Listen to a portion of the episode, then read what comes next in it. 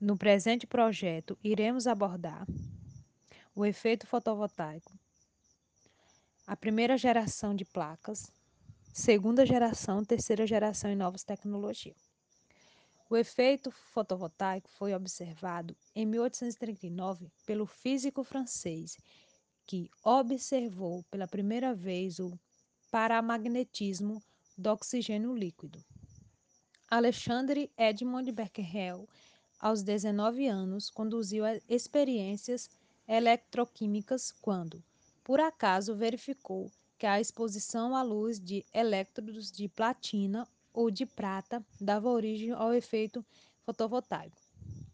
A serendipidade foi igualmente determinante na construção da primeira célula fotovoltaica.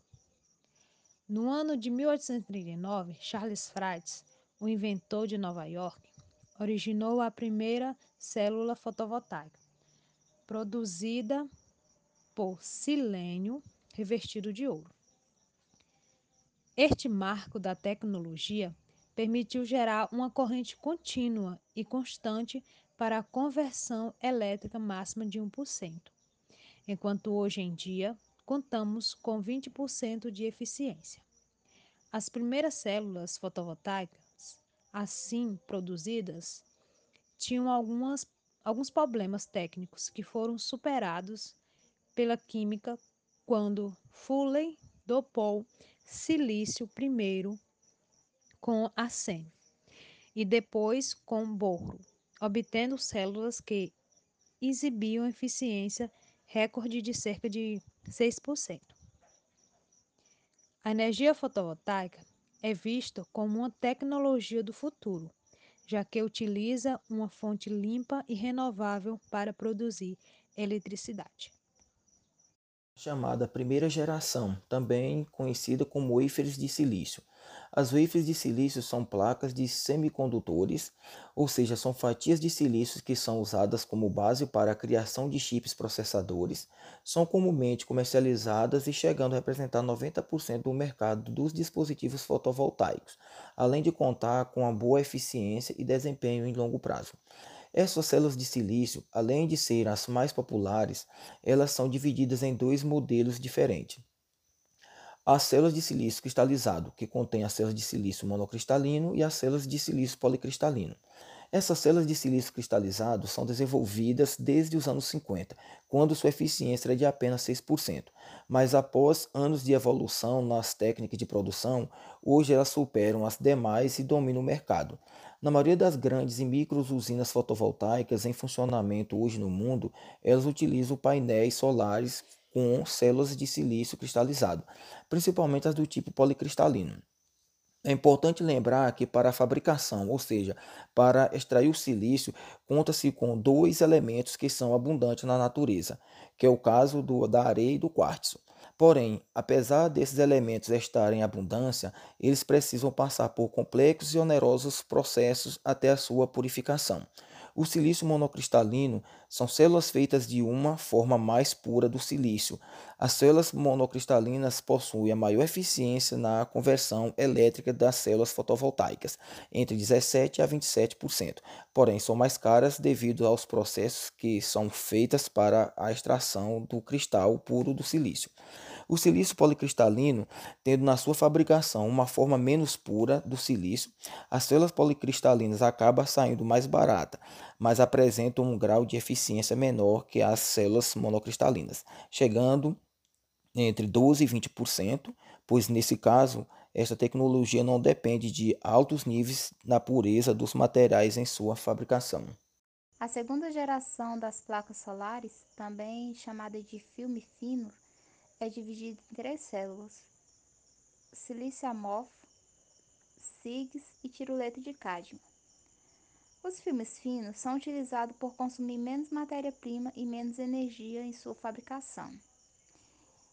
Nessa geração de energia, as células de silício amorfo são as principais fabricadas em escala industrial e por isso são conhecidas por serem as mais bem desenvolvidas da segunda geração de energia fotovoltaica. Entre os principais problemas dessa geração está a baixa eficiência de conversão, que para células comerciais se encontra entre 4 e 8%. Isso se deve à presença maior de defeitos e armadilhas de carga em um determinado material diamorfo. As células de tiruleta de cádmio, embora esse composto exiba características interessantes para aplicação em dispositivos fotovoltaicos, como por exemplo o band gap, por ser um material pesado, representa riscos devido à sua toxicidade, assim como aumento de custo para reciclagem. E outro fator importante a ser mencionado sobre essa célula é que, de acordo com as pesquisas realizadas em laboratório, seus módulos representam eficácia superior a 10%. Isso quer dizer que os módulos dessa célula ainda é considerado baixo, embora apresente características bem interessantes. E caracterizado por semicondutores com alto coeficiente de absorção, as células do composto SIGS apresentam eficácia de 10 a 22%. Tendo bom coeficiente de absorção de luz solar, as células SIGS são feitas com camada ultrafina de diferentes semicondutores, cada uma com diferentes gapes de energia.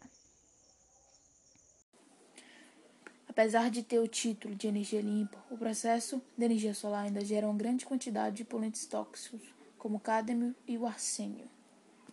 À vista disso, inúmeros estudos com o objetivo de reduzir o custo na produção das células têm sido realizados, concentrando-se na eficiência das células solares, do custo da fabricação e a utilização de materiais mais abundantes e de menor toxicidade.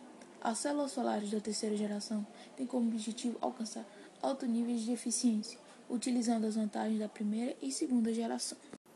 As Células orgânicas fotovoltaicas são baseadas na multijunção entre dois materiais orgânicos que podem ser do tipo molecular ou polímerico. O interesse comercial na produção dessas células é alto, porém a eficiência alcançada ainda não atinge patamar competitivo, devido aos baixos custos de produção e fabricação sobre substratos flexíveis. Existem duas estratégias para o aumento da eficiência. A primeira é referente ao design e síntese de novos materiais, e a segunda é o aprimoramento do processo de fabricação onde a compreensão da estrutura, da física do equipamento e de todo o processo envolvido é de extrema importância.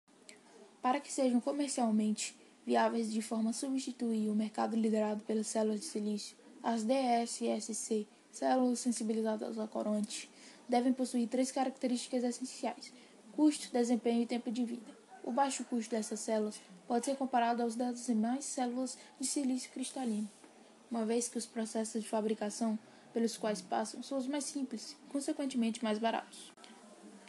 Ademais, os materiais que compõem as DSSC são em sua grande parte de baixo custo, exceto a platina e o rutênio.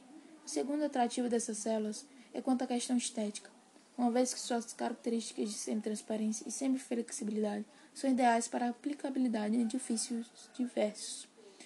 Essas células podem operar em condições de sombreamento e sobre temperatura sem perder desempenho, o que não ocorre nas células de silício. As células solares a ponto quântico são reconhecidas pelas suas características de múltipla geração de oxígeno, estabilidade e possibilidade do controle da energia de banda proibida, através do ajuste do tamanho dos pontos quânticos, tornando possível a absorção do espectro solar do visível ao infravermelho.